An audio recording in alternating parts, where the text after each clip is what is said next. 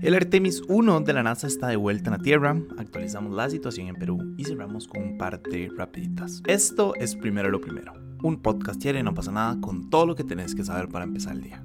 Recuerden que pueden escucharnos de lunes a viernes a las 6 de la mañana en su plataforma de podcast preferida. Y bueno, oficialmente, luego de más de 2,3 millones de kilómetros y 25 días, la cápsula Orión de la misión Artemis 1 de la NASA está de regreso en la Tierra. Esta cápsula amerizó en el Océano Pacífico frente a la costa de Baja California. Y si bien todo apunta a que fue un éxito, en realidad todavía se tienen que hacer ciertos análisis para determinar si todos y cada uno de los sistemas pues funcionaron. Pero como digo, en general está calificada como un rotundo éxito. Eso sí, les recuerdo que en realidad tampoco es que la misión ha sido como muy tuanis, que digamos, ¿verdad? Ha sido en realidad toda una odisea. Recuerden que la idea era lanzarla a finales de agosto, pero luego hubo varias fugas. Luego a finales de septiembre se vino un huracán, entonces la metieron por más de un mes en un almacén mientras están arreglando como todos los fallos, luego la volvieron a sacar y luego otra fuga, entonces no fue tan fácil, ¿verdad? Lanzarla. Incluso ya una vez en el espacio hubo ciertos problemas, por ejemplo, si no me equivoco, hubo lecturas anómalas de los rastreadores estelares de navegación de la cápsula, incluso hubo un momento en el que se perdió la comunicación por completo con, con la cápsula y en general con la misión, entonces todo el mundo está como súper asustado. Pero sí, si dejamos como todo eso de por fuera, en realidad ha sido un rotundo éxito. Eh, ¿Pero por qué? O sea, hagámonos preguntas. ¿Por qué esta misión es importante? En realidad es importante por varias cosas. Primero, el cohete generó 8,8 millones de libras de empuje en el despegue, lo que lo convierte en el lanzador más potente que jamás haya volado con éxito, lo cual es bastante tuanis, ¿verdad? Segundo, el 26 de noviembre la nave se alejó de la Tierra más que ninguna otra nave espacial diseñada para transportar seres humanos. De hecho, alcanzó una distancia máxima récord de 432.210 kilómetros, lo cual es algo nunca nunca antes visto. Y tercero, y quizás lo más importante, ¿verdad? Es que logró cumplir su objetivo principal, el cual era probar el escudo térmico. Si no me equivoco, ya eso ya lo habíamos hablado. Pero sí, en realidad la idea del Orión no era si lograba, bueno, sí, o sea, en parte sí, si lograba hacer el lanzamiento, ¿verdad? Si lograba dar la vuelta por la Tierra, pero en realidad el objetivo principal era probar el escudo térmico. Y durante su reingreso a la Tierra, este escudo soportó temperaturas de unos 2800 grados Celsius, que es cerca de la mitad de la temperatura que superficie del Sol. Entonces, definitivamente fue un,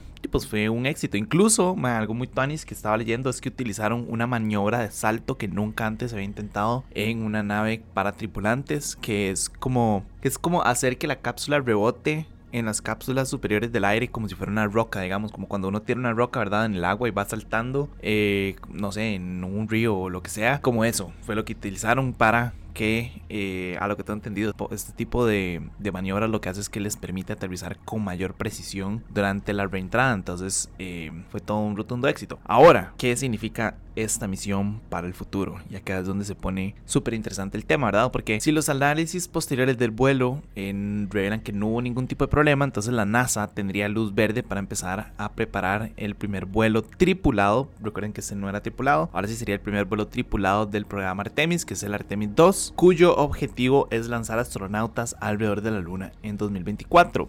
Luego, entre el 2025 y el 2026, se va a dar la misión Artemis 3, que pretende que un grupo de astronautas aterricen cerca del polo sur de la Luna. Y a partir de ahí, donde ya comienza con la parte super tuanis, ¿verdad? Que la idea es establecer un puesto de investigación en la región polar sur y una pequeña estación espacial en órbita lunar llamada Gateway para apoyar a las actividades de Artemis. Básicamente la idea es convertir a la Luna en algo así como una parada de pits, ¿verdad? Para el resto de investigaciones espaciales que haya futuro, no sé, ir a Marte. Eh, salir de los confines de nuestra galaxia, de nuestro universo. Entonces, sí, en realidad esta misión es el inicio de algo muy tuanis. Tal vez, lastimosamente, muchos de nosotros no vayamos a estar vivos, ¿verdad? Para, para ver sus frutos. Se supone que a partir del 2024, si no me equivoco, eh, van a empezar a mandar todos los, los artefactos y todas las cosas que necesitan para construir el gateway, lo cual va a ser súper tuanis, ¿verdad? Como que loco pensar que están construyendo una estación espacial, ¿verdad? Lunar. Entonces, sí, no sé, más el futuro se ve brillante, el futuro se ve tuanis, el futuro se ve innovador, se ve eh, interesante, se ve curioso. Entonces, nada más en general, para mí probablemente sea como los próximos años probablemente sean como lo mejor que me pueda pasar en términos de investigación científica, investigación como periodística enfocada en ciencia. Entonces, nada, o sea, en general yo personalmente estoy demasiado feliz con todo lo que está pasando. Pero bueno, cambiemos de temas y pasemos a otros más densos.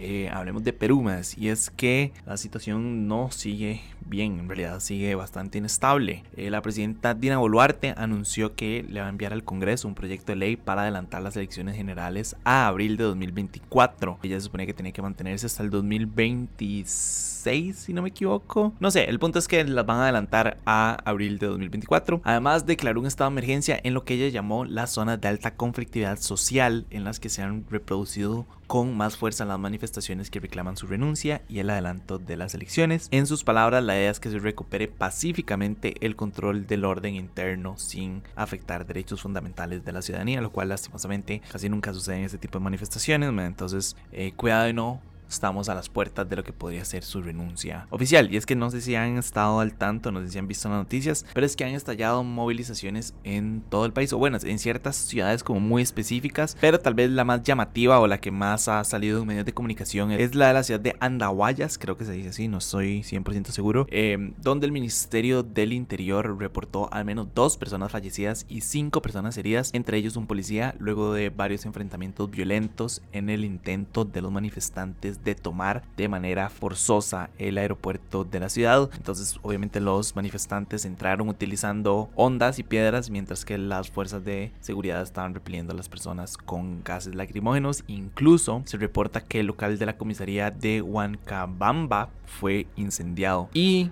ahí no acaba todo el tema, ¿verdad? Porque también gremios agrarios y organizaciones campesinas e indígenas anunciaron un paro indefinido a partir de hoy, martes, sumándose a los pedidos de cierre del Congreso, el adelanto de las elecciones y también una nueva constitución. Incluso están reclamando la inmediata libertad de Pedro Castillo, el expresidente. Según ellos, Pedro Castillo no intentó dar un golpe de Estado y si no, fue una mala interpretación y no sé qué, no sé cuánto. Pero sí, la situación en Perú eh, pareciera que no está mejorando y pareciera que no va a mejorar. Lo que les decía eh, la vez pasada, ¿verdad?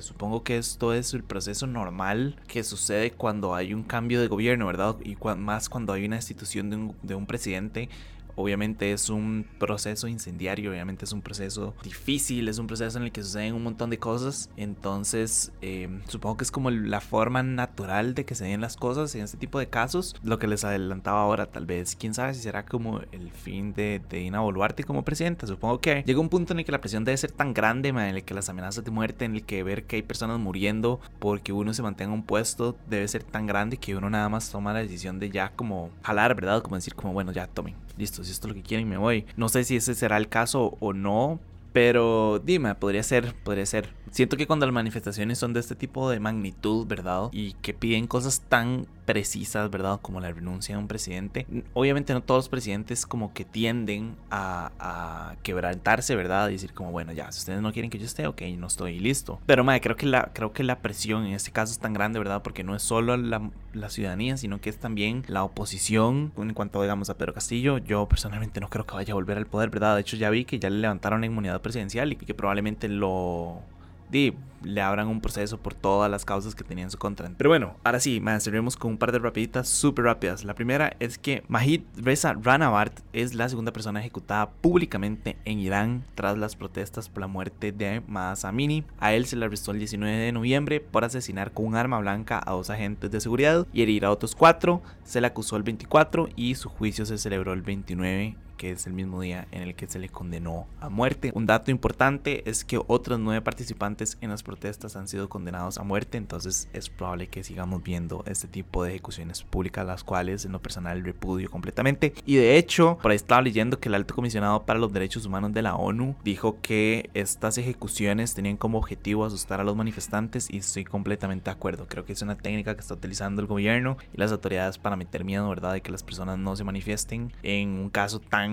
llamativo y tan mediático, ¿verdad? Como el de Amada Samirian. La segunda es que un tribunal de Hong Kong sentenció al magnate Jimmy Lai a 5 años y 9 meses de cárcel por fraude a una compañía gubernamental. Básicamente lo que se le acusó es que él permitió que la empresa Dico Consultants operara sin permiso en las oficinas del periódico opositor que él fundó, el Apple Daily. Básicamente él tenía el permiso de poner esta de poner ese espacio, ¿verdad? Alquiler y se lo alquiló a esta empresa Dico Consultants, nada más que lo hizo sin ningún tipo de permiso, entonces por eso es que se le está acusando. Eh, y no solo se le pusieron 5 años de cárcel, sino que también se le multó con 2 millones de dólares hongkoneses, que son como 250 mil dólares estadounidenses, y se le prohibió administrar empresas durante 8 años. Y la tercera es que Twitter prevé lanzar una nueva oferta de suscripción que será muchísimo más cara para los usuarios de dispositivos Apple o cualquier persona que tenga algún dispositivo iOS, ¿verdad? Que incluye un sistema de autenticación de cuentas en la plataforma. Esta nueva suscripción les va a permitir editar tweets, subir videos a 1080p y obtener una marca azul tras la verificación de la cuenta. Eh,